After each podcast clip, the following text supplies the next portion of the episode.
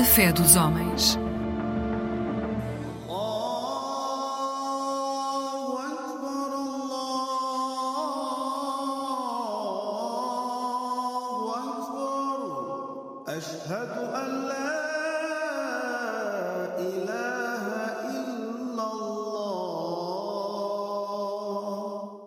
Assalamu alaikum wa rahmatullahi wa barakatuh. Que a paz e as bênçãos de Deus estejam com todos nós. Meu nome é Abdul Razak Zico e estou aqui para vos apresentar mais um programa A Fé dos Homens. Tenho comigo o Sheikh Munir, a quem hoje, por estarmos já às portas do Natal, pergunto sobre o Natal no Islão. Wa alaikum salam wa rahmatullahi wa barakatuh. O que é que o Islã fala sobre Jesus Cristo? Em árabe é Isa alayhi salam, que a paz esteja com ele. O Islã ensina-nos, cada vez que nós mencionamos o nome de um dos mensageiros, então acrescentamos alayhi salam, que a paz esteja com ele. É claro que é um profeta, um mensageiro, que é mencionado variedíssimas vezes no Sagrado Alcorão. Desde o seu nascimento, a sua missão. Aliás, o Alcorão fala sobre Isa alayhi salam, Jesus, que a paz esteja com ele. A mãe, em árabe, é Mariam, conhecida por Maria. E quase muitas das vezes, no Alcorão, quando vem o nome de Isa, Jesus, acrescenta-se Ibn Mariam, filho de Maria. O nascimento dele foi milagroso e o Alcorão afirma, fala sobre o nascimento, fala sobre a mãe, Maria, uma mulher casta, uma mulher digna. Dos 114 capítulos que o Sagrado Alcorão contém, o 19 capítulo tem o nome de Maria e refere-se a quem? A mãe de Isa, a mãe de Jesus.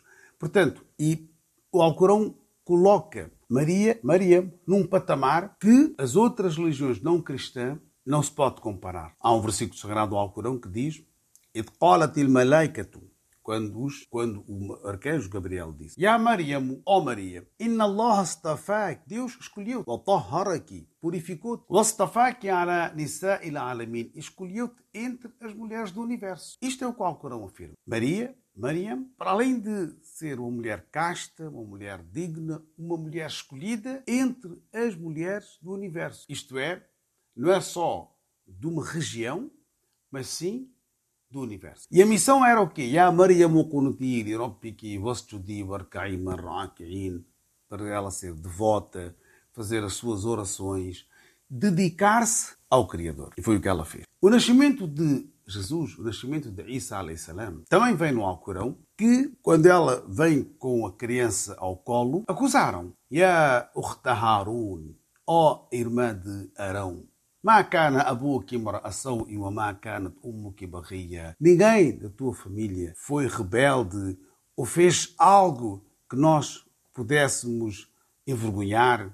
Como é que é possível uma jovem, uma mulher casta, digna, sem ter nenhum contato com um homem e veio com o bebê ao colo? E qual foi a resposta? No entanto, Deus disse: Maria, não irás responder, não irás utilizar tua língua como resposta. Mas sim, Asharat ilay. Ela aponta ao recém-nascido. A quem? A Jesus, salam, a Isa, salam, capaz esteja com ele. E eles, ao verem que ela não responde e aponta o dedo indicador ao recém-nascido, eles disseram,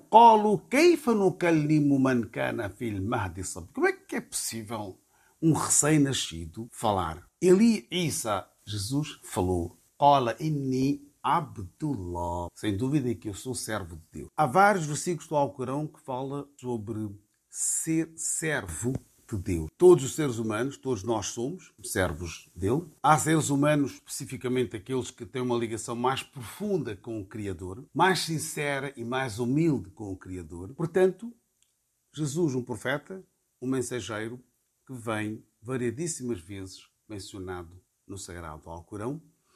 A mãe vem mencionada no Alcorão.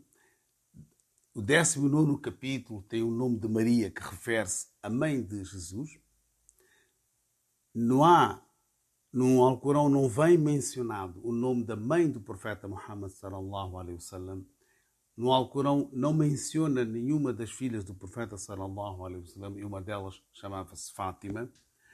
Portanto, este é o lugar, esta é a posição que o Islã deu a Jesus mostrou milagres, uh, as pessoas viram milagres, curou os doentes, uh, ressuscitou o morto. Portanto, tudo isto o Alcorão menciona e também nos dizeres do profeta sallallahu alaihi wasallam. Aquele muçulmano, só para finalizar, aquele muçulmano que nega e que diz que Jesus, Isa, não foi mensageiro, duvida do nascimento milagroso dele, simplesmente deixou de ser muçulmano. Portanto, é esta uh, a resposta que eu tenho quando se fala sobre Jesus no Islã. Muito obrigado, Sheikh Munir, pela sua explicação, que é sempre bastante enriquecedora. Para si que esteve desse lado a ouvir-nos, um nosso muito obrigado. Sendo este o último programa do ano, resta-nos desejar-vos festas felizes e que o próximo ano traga tudo o que mais deseja para si e para os seus. Abdulrazak Siku despede-se assim, desejando a todos, mais uma vez, boas festas. Muito obrigado e até ao próximo programa.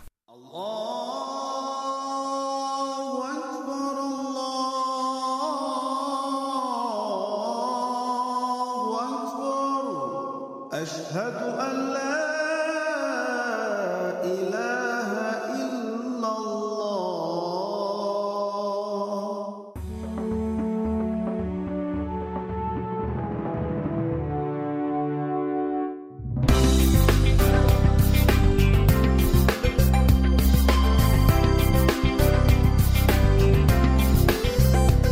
Eclésia Igreja Católica.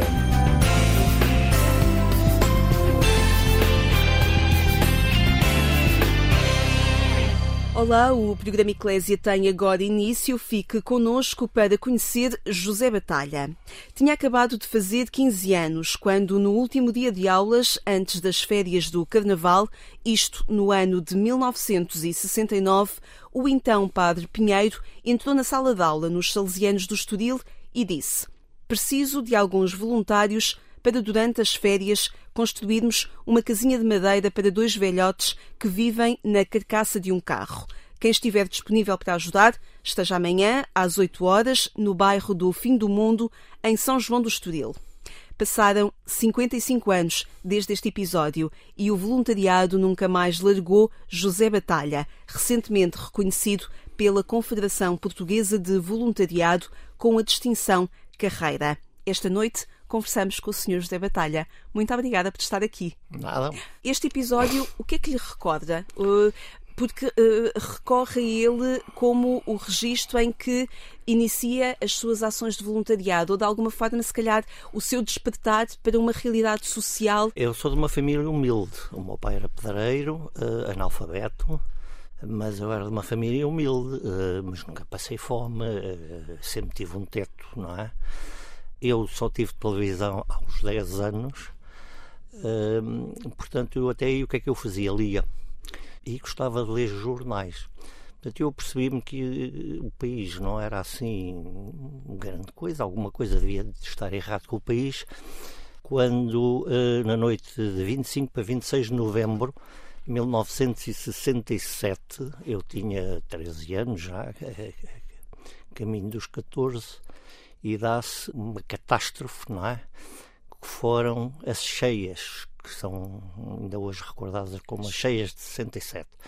E isso provocou inundações catastróficas, morreram uh, centenas de pessoas. E, como é natural, os jornais e a televisão, a única televisão que havia, começaram a noticiar essa catástrofe. Só que o governo, a determinada altura, achou que, epá, já chega. Já chega. Não há mais mortos, não há mais coisas nenhumas e ainda tinha 13 anos, não, não, não, não me apercebi completamente uh, do que era a censura. Não é? Verdadeiramente despertei uh, aos 15 anos quando uh, fui para o bairro do Fim do Mundo, às 8 horas. Não consegui imaginar o que ia viver na carcaça de um automóvel, duas pessoas, e portanto, quando lá cheguei, e os velhotes ainda estavam dentro dessa carcaça a dormir, quando eles saíram, tinham os rostos completamente envelhecidos, eles até nem eram assim tão velhos, mas uma vida absolutamente miserável, um olhar morto. Eu fiquei em estado de choque com, com aquilo. Depois eh, nós fizemos uma reuniãozinha, tivemos ainda três dias a fazer eh, uma casinha, era uma casinha 3x3, 9 metros quadrados, com telhada em chapa de zinco. Mas para dar um teto. Depois fizemos uma reunião e disse assim, há pessoas a viver abaixo do limiar da dignidade humana, essas pessoas têm que ser ajudadas, portanto nós não podemos agora parar. E portanto a segunda coisa que fizemos, uma coisa tão simples, foi agarrar numa latinha de tinta vermelha e numerar as barracas todas. Número 1, um, número 2, número 3. Isto no bairro do fim do mundo. Isto no bairro do fim do mundo, que era um bairro de lata, não é? Um bairro de, casas de madeira, barracadas, sem casa de banho, sem água, sem eletricidade, sem coisa nenhuma, não é? E numerámos as barracas uma coisa tão simples, mas que permitiu que a partir daí as pessoas passaram a receber correspondência. Passou a ser o senhor Joaquim Francisco, bairro do fim do mundo, barraca 37. Depois, eh, a taxa de analfabetismo era uma coisa absolutamente hum, enorme. E então nós começámos a dar aulas a adultos e, hum, e eu especificamente fiquei com aqueles que já sabiam juntar as letras, já sabiam ler para os preparar para o exame da quarta classe. E nessa e... altura o Sr. José Batalha ainda estudava? Sim, sim, eh, estava na escola. O seu pai analfabeto, hum, o que é que lhe, lhe incutindo também da atenção à, às dificuldades de outros? Ou era o José Batalha que, hum, lendo o jornal, partilhava com o seu pai algumas inquietações Bom, que ia percebendo no mundo? O meu pai era uma pessoa absolutamente extraordinária, mas trabalhava... De sol a sol 14, 15, 16 horas por dia. Quando eu nasci, eu morava no Monte Estoril, na altura, com os meus pais, e o meu pai ia todos os dias de bicicleta pedal para um sítio uh, que é hoje o Parque das Nações, de verão e de inverno, com frio, com sol, com chuva. Demorava cerca de duas horas a pedalar, chegava lá, ele estava a fazer rebocos de armazéns, eh, uma empreitada que ele ganhou, ele nessa altura já estava, digamos, a trabalhar por conta própria, eh, fazia reboco a 10 tostões um metro quadrado e, portanto, ele só ganhava se fizesse metros. Não fizesse metros, não ganhava. Portanto, quando chovia, não ganhava, porque o reboco não, não, não ficava. Não se aguentava, não é? Uh, trabalhava 12, 14 horas por dia, ao fim de 12, 14 horas por dia, pegas outra vez na bicicleta. Mais duas horas mais para casa. duas horas para o Monte, para o Monte Estoril. Portanto, o meu pai tra trabalhava muito tempo, não tinha tempo para estar comigo, não é? Uh, mas estava sempre muito presente. A pessoa que mais me marcou foi meu pai. Pelo pai valor do trabalho, pela persistência, pelo foco. E também pela generosidade e pela facilidade que ele tinha em fazer amigos. Essa empatia que percebe e que vai conhecendo com o seu pai um, é, é estruturante em si também. Vamos ver, eu nunca, nunca me levei demasiado a sério, uh, nunca dei muita importância àquilo que faço mas faz muita confusão nós falarmos em comunidade, e, por exemplo, nas escolas fala-se na comunidade educativa, Cativa. na comunidade escolar. E faz muita impressão nós não sermos capazes de olhar para os membros da nossa comunidade que estão em situação de fragilidade e nós estendermos a mão. Quer dizer, eu, que raio de comunidade é esta? Quer dizer, eu comecei na história do papel eh, com, eh, quando me vieram dizer que uma criança tinha desmaiado com fome em sala de aula. Eu nunca passei fome. Lembro-me de a comidinha ser muito controlada. Lembro-me, por exemplo, que a fruta que entrava em minha casa era uma banana ao domingo. A minha, irmã, a minha mãe cortava a banana ao meio, metade para mim, metade para a minha irmã. Não faço a mínima ideia do que é desmaiar com fome. Agora, eu, se sou membro da mesma comunidade, que naquele caso é a comunidade escolar daquela escola, e há pessoas, nomeadamente crianças, a passarem fome ao ponto de desmaiar, eu não posso subir para o lado. Eu, na altura eh, em que este episódio ocorreu, já era membro da Associação, da associação. de Pais, mas nem era o presidente, não é? Uh, mas quando o porteiro me disse, hoje aconteceu uma coisa chata aqui na escola, pá, tivemos uma, uma criança que desmaiou. E quando o professor tentou perceber o que, é que tinha acontecido, o, a menina era uma menina com 13 anos, é a única coisa que eu conheço. Disse: Ah, a minha casa a comida era pouquinha. E eu deixei para a minha irmã pequenina. E nós ouvirmos uma criança com 13 anos a dizer que deixou de comer para que a irmã pudesse comer alguma coisa, eu telefonei para a Presidente da Associação de Pais na altura e disse: Pá, Teresa, passou-se isto assim, assim, eu vou já direito à direção da escola a exigir que sejam servidos pequenos almoços a estas crianças. E fui, e, e a, a, diretora, que já me conhece de outras, de outras andanças, disse-me: Pá, é sempre bonito, mas quem é que paga? A ação social escolar só paga almoços, não paga pequenos almoços. E aquilo saiu-me e eu disse: Pá, a Associação de Pais paga nem que eu tenha que andar ao papel. E foi assim que E foi assim que se comprometeu para começar a andar ao papel. E eu, quando levantei esta questão na Associação de Pais, disse assim: pá, eu comprometi-me a fazer isto, eu vou fazer isto. E eu comecei a recolher papel com o meu carro. E eu, na altura, recebi críticas, críticas de, de alguns colegas que me disseram assim: ah, ó, ó, Batalha, tu andas a recolher papel com o teu carro, pá, para pagar pequenos almoços a crianças, que se calhar os pais estão no café o dia todo. E eu disse: é pá, é possível. Mas repara, uma criança que tem um pai que prefere estar no café em vez de estar a trabalhar para lhe garantir almoço e jantar, é uma criança que tem um castigo que é para a vida toda. Vocês acham que eu também a devo castigar recusando-lhe ajuda? E, e, não me deixei de mover com essa, com essa história que se calhar essas crianças têm pais que não valem grande coisa. Mas têm de ter pessoas à volta delas que lhes têm pelo menos indicar sinais de esperança.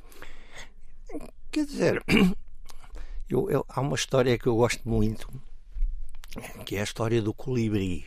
Não sei se conhece. Não conheço. O colibri eh, vivia na floresta, não é? e há um dia desencadeia-se um incêndio e todos os animais tratam de fugir, menos o colibri. O colibri vai ao rio, com o bico mete uma gotinha de água e despeja no incêndio. E faz isso incessantemente, para trás e para a frente, para trás e para a frente, até que há um, um, um animal que diz: Olha lá, mas tu achas que vais apagar o incêndio com a tua gotinha de água?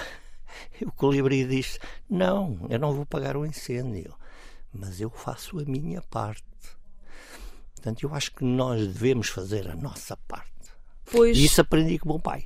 Esse meu pai dizia-me: nós fazemos a nossa parte. Mesmo que os outros não façam a parte deles, isso não pode ser desculpa para nós não fazermos a nossa parte nós fazemos a nossa parte. Isso dá-me uma, uma tranquilidade muito grande e durmo muito bem todas as noites. Com isso.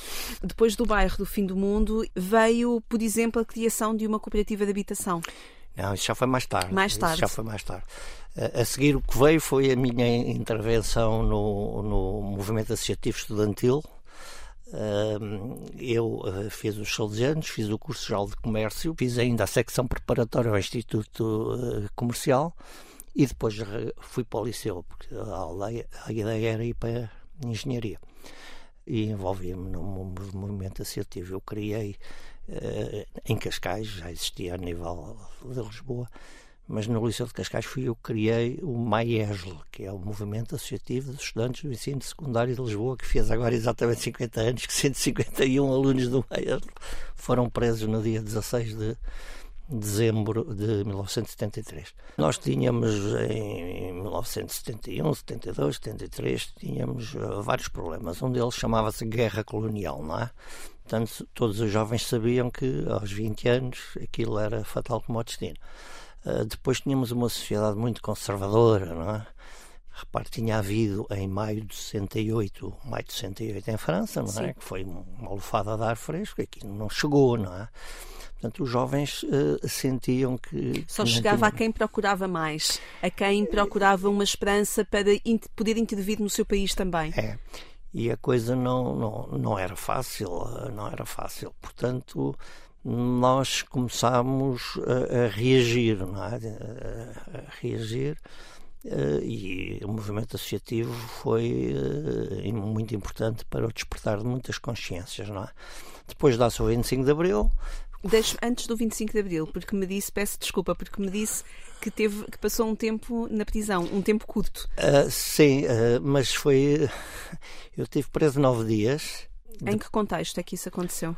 Olha, eu já estava uh, no movimento associativo, não é? Já tinha sido, uh, digamos, captado para uma organização clandestina, o movimento associativo não era clandestino, mas também não era legal, era assim uma coisa que... Uh, Conseguia passar pelos pingos da chuva. Não, mas não era ilegal. Mas, entretanto, eu tinha sido, digamos, chamado a colaborar com, com uma coisa chamada CLACs, que eram os comitês de luta anticolonial, não é? E um dia vou a sair do comboio e aparecem duas pessoas assim grandes, um de cada lado, assim, meu amigo tem que vir connosco, tem que vir convosco, tem que ir convosco porque não conheço de lado nenhum. O senhor está preso, estou preso. Mas o que é que eu fiz? Isso a gente fala depois. Nunca falaram, quer dizer, nunca, nunca percebi porque é que foi preso. Quer dizer, tinha uma ideia, não é? Quer dizer, mas eh, formalmente nunca fui acusado de coisa nenhuma, não estive preso em Caxias. Isso foi em que ano? Foi muito 1973. 73. 73. Portanto, eu tinha 19 anos. Já estávamos numa ebulição a preparar, a querer Uh, Sim, já havia muita, já havia muita, muita resistência, a resistência estava a aumentar, não é? Uh, e depois, quando veio o 25 de Abril, foi, foi um dia absolutamente extraordinário.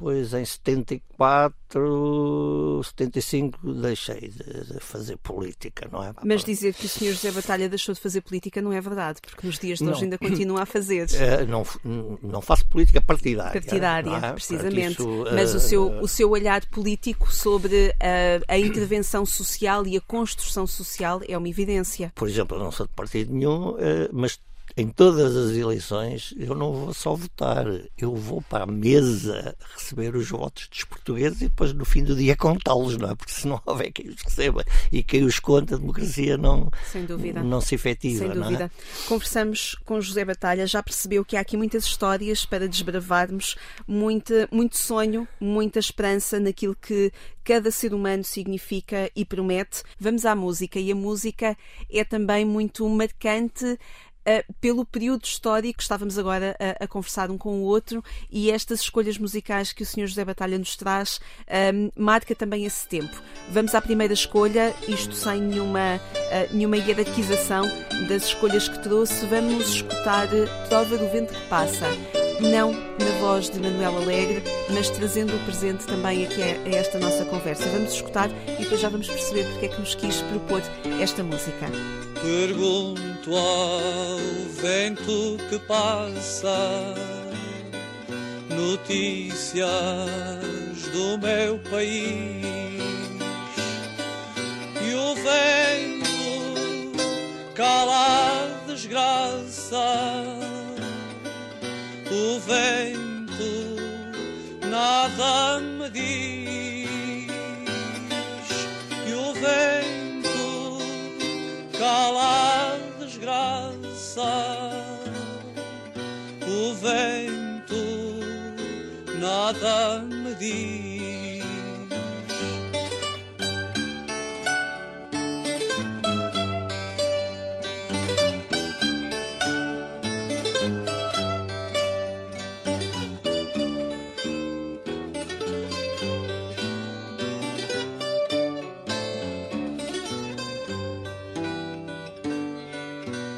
Mas há sempre uma candeia dentro da própria desgraça. Há sempre alguém que semeia canções no vento que passa. Há sempre semeia canções no vento que passa.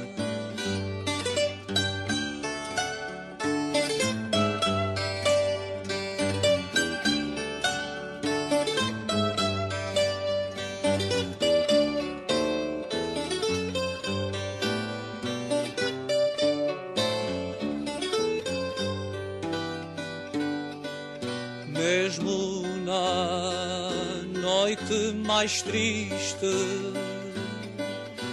em tempo de servidão. Há sempre alguém que resiste. Há sempre alguém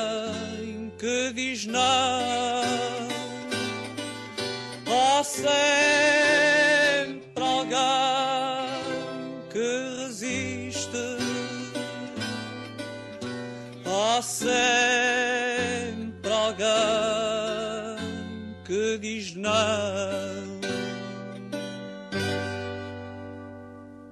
Ouso dizer que deveríamos apresentar esta música a todas as novas gerações. Eu penso que sim. Hum, Por acaso hum, foi inaugurada agora uma exposição na Torre do Tombo, exatamente porque está incluída no, nas comemorações do- dos 50 anos do 25, de Abril, e porque fez 50 anos esta prisão dos 151 jovens do Maior e o título é Há sempre alguém que diz não. Eu eh, acompanho hum, as escolas hoje, fui até sábado passado presidente da Federação das Associações de Pais do Conselho de Cascais e acabei o meu mandato, reformei-me, como eu costumo dizer, reformei-me por velhice, por velhice dos meus filhos, porque eles é que já não têm idade para estar na escola, o mais novinho já está no segundo ano do Instituto Superior Técnico, Hum, e arrepia-me um bocadinho ver que hum, hoje os jovens estão, de certa maneira, afastados eh, de todas estas questões. Eles não estão muito.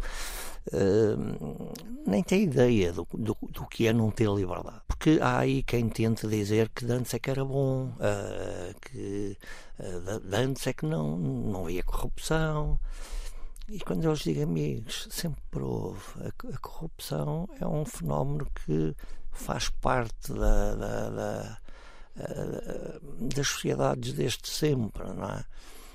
Porque quem valoriza mais o ter do que o ser não olha a meios para obter.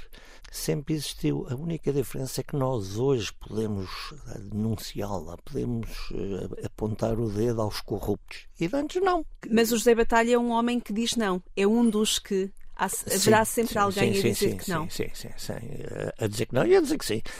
Eu ia lhe perguntar a partir desta música e deste poema de Manuel Alegre, ah, em que escutávamos as notícias do meu país, eu ia lhe perguntar isso. Que notícias do seu país nesta atualidade é que contava? Não posso ser muito otimista.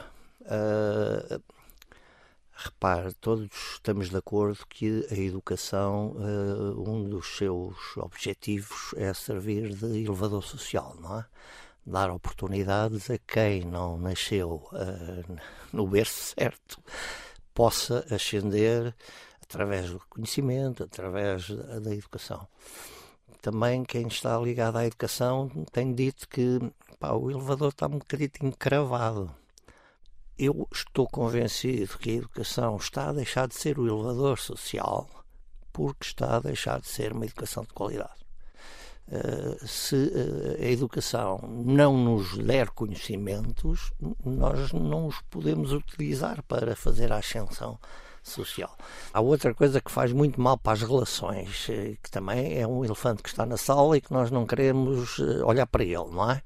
Que é o uso excessivo e errado que se está a fazer uh, das novas tecnologias, nomeadamente os telemóveis, não é? Os telemóveis que se, supostamente são um instrumento para nos ligar ao mundo, estão a ser um instrumento que nos estão a isolar de quem está ao nosso lado. E, portanto, quando nós não falamos uns com os outros, nós não criamos empatia. Quando nós não criamos empatia e não nos conhecemos e não percebemos que eh, não temos que pensar todos a mesma coisa, eu começo a ficar fechado na minha tribo e depois os, os, algoritmos, não é? A gente vai à internet, a gente faz três pesquisas e depois começa a receber dezenas de, de, de factos relacionados com as pesquisas isso está-nos a limitar Sem o nosso dúvida. campo, não é? Nós estamos a, A afunilar. a afunilar. Sim. E, e isso é que provoca, por exemplo, o aumento do bullying. Quando afunilamos e nos damos só com aqueles que são iguais a nós, não desenvolvemos a capacidade de tolerar a diferença, Exatamente. de respeitar Exatamente, a diferença exatamente, mais do que tolerar. Exatamente. E é isso que está a condicionar e a acompanhar o crescimento das futuras gerações. Vamos a mais sons. desse tempo e da sua vida. Desta vez vamos a Zeca Afonso. E o Sr. José Batalha disse-me: todos os sons de Zeca Afonso são bem-vindos. Vamos escutar eh, Verdes são os Campos. Verdes são os campos da cor de limão, assim são os olhos do meu coração. Campo que te estendes com verdura bela, ovelhas que nela vosso pasto tendes, e ervas os mantens que traz o verão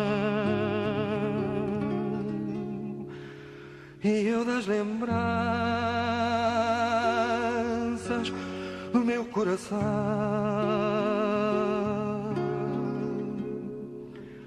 Isso que comeis não são ervas, não, são graças dos olhos do meu coração. E ervas vos mantens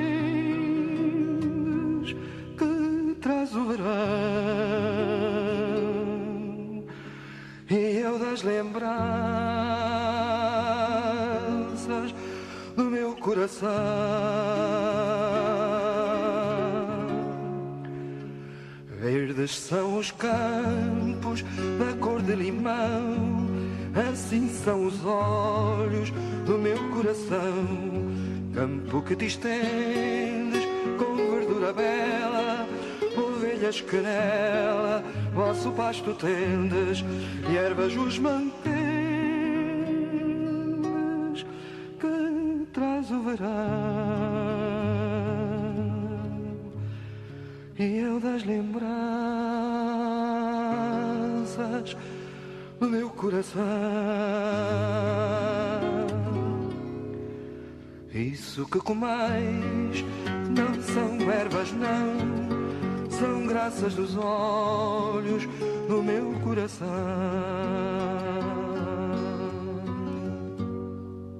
Senhor José Batalha, escutamos Zeca Afonso, Verdes são os campos.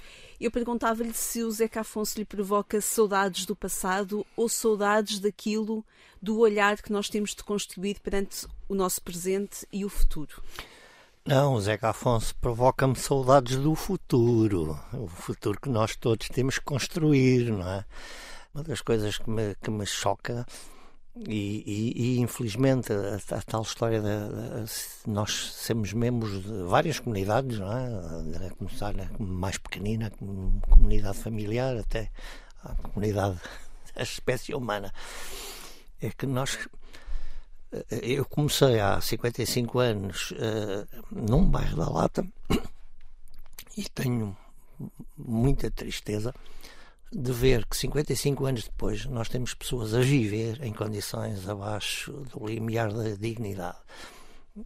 Cascais é um conselho rico, mas choca-me que uh, haja pessoas a viverem em tendas de campismo na Quinta dos Ingleses, em Cascais quando estive no bairro da Lata pela primeira vez, não é? Fazer a casa para os velhotes, eu costumo dizer que percebi duas coisas nesse dia. Percebi que há pessoas que vivem abaixo do limiar da dignidade humana têm que ser ajudadas e percebi que um país que permite que pessoas vivam nessas condições não é um país decente, é um país que tem que ser mudado. E, e, e... E é isso que ainda hoje continua ainda a fazer. hoje continua a ser, porque ainda, ainda, hoje continuamos a ter pessoas abaixo do limiar da dignidade humana e continuamos a precisar de mudar este país. Este país tem que mudar. A palavra bonita, voluntariado, chegou bem mais tarde do que o seu olhar para intervir na realidade. O que é que o voluntariado foi fazendo pela sua vida? Mais cedo ou mais tarde, a realidade debate-nos. A, a, nossa cara vai de encontro à realidade. A única diferença é que há uns que fecham os olhos e há outros que os abrem. Não é? Quer dizer, eu escolhi abrir. Escolhi abrir e não os fechar nunca. Não fechar nunca, não fechar nunca, porque de facto. Aliás, eu estou com quase 70 anos, não é? E vou iniciar uma nova atividade e o pessoal diz assim, pá, mas tu não te cansas nunca. Isso foi uma das coisas que o meu pai me ensinou. Nós vamos estar milhares de anos quietinhos. Portanto, ficar quietinhos antes de morrer acho que é um desperdício, não é? Quer dizer, portanto, eu, enquanto puder mexer-me, vou mexer sempre. E ficar com a sua consciência quietinha é algo que não o sossega. E, portanto, a, a sua consciência é que lhe dita aos dias e lhe dita as suas intervenções e as suas ações. Não, e quer dizer, e nós. eh, Eu, quando fui convidado, por exemplo, para, para a direção nacional da CONFAP, da Confederação Nacional das Associações de Pais, eh, o Jorge Ascensão, que era o presidente e que foi ele que me convidou, eu disse: É pá, Jorge, mas olha que eu tenho muito pouco tempo. E ele diz-me: É pá, é desses que eu gosto. Os que têm muito tempo, têm muito tempo, não fazem nada. Esses não servem para nada. Eu, eu- quero pessoas que tenham pouco tempo. Este reconhecimento da Confederação Portuguesa de Voluntariado, hum, o que é que significa para além de um reconhecimento de um obrigado público? Eu sabia que existia a Confederação Portuguesa do Voluntariado, enquanto presidente da, da FAP, da Federação das Associações de Pais de Cascais, já tinha estado com o presidente da, da Confederação do Eugénio Voluntariado, Fonseca. o Eugénio Fonseca, mas nunca pensei em receber prémios nisso. Aliás, quer dizer, não conheço ninguém que tenha começado a fazer voluntariado aos 15 anos a pensar que aos 70 vai, vai ganhar uma medalhinha ou, umas, ou uma placazinha. Não, não, não dou. Ah, e, e eu também não me, não me atribuo grande importância. Não é? Nós somos importantes enquanto formos úteis para os outros. hum, e os outros começam na nossa família. Nós somos importantes para a nossa família. O resto para o mundo não temos importância nenhuma. O senhor José Batalha, antes de começarmos a gravar esta conversa, disse-me que o importante é fazer coisas com os outros, porque os outros é que são importantes. Exatamente. E isso é um lema de vida. Nem é, nem é lema, não me parece que seja uma coisa que o senhor José Batalha persegue. É uma Não, realidade não, intrínseca à sua vida. Não, eu- eu- nós trabalhamos com quem está, esperando pelos que hão de vir. Se vierem. Se não vierem, a gente é tal coisa, é como o colibri. Nós estamos a fazer a nossa parte, quer dizer. eh, e o que eu dizia na Associação de Pais é assim: epá, se nós formos três, fazemos uma coisinha. Se formos 30, fazemos 10 co- coisinhas. E o senhor José Batalha, quando sair daqui deste momento de, de boa conversa, vai continuar a fazer o seu trabalho, a recolher papel. papel, eh, eu criei uma IPSS, não é, para ajudar as tais crianças carenciadas e que começamos por pagar pequenos almoços, não é? Nós exigimos que a escola fornecesse esses pequenos almoços, mas que hoje pagamos terapia da fala, por exemplo, uma criança há três anos que estamos a pagar terapia da fala a uma criança, eh, compramos óculos, eh, cadeiras de rodas. Aliás, eu não conheço as crianças que beneficiam do, do meu trabalho, é a escola que as identifica e depois eu pago, pago as faturas dos óculos e, e do que for, mas não conheço as crianças, nem quero, hum, porque repara, os meus filhos sa- sabiam, sabem e, e ajudaram muitas vezes a, a- a recolher papel e sabem que é para ajudar colegas, não tem que saber se é para o colega que está sentado ao lado deles, não tem que saber. Senhor José Batalha, foi um gosto conhecê-lo. Eu, eu é que agradeço, eu é que agradeço. Muito Mas vou, vou fazer uma coisa que já fiz mais. Eu, eu construí com o movimento cooperativo habitacional 3.200 casas. Mas continuam a faltar casas. Portanto, eu vou voltar a construir casas porque eu não quero pessoas a viver em tendas no, na Quinta dos Ingleses, em Cascais. Há sempre sonho, há sempre eh, coisas para fazer. Sempre. Só não faz quem não quer. Quem não quer, quem mantém os olhos fechados. Exatamente. Senhor José Batalha, muito, muito obrigada obrigado. mais uma vez por ter estado aqui. Obrigada a si também que esteve desse lado. Pode voltar a ouvir esta conversa com o Senhor José Batalha a partir do portal de informação da Agência Eclésia ou então no podcast Alarga a Tua Tenda. Descubra outras conversas enquanto espera pelo nosso regresso aqui à Antena 1. Voltamos já no sábado de manhã e também no domingo. Damos-lhe os bons dias quando forem 6 horas. Eu sou Lígia Silveira, obrigada por ter estado connosco. Tenha uma excelente noite e uma vida sempre feliz.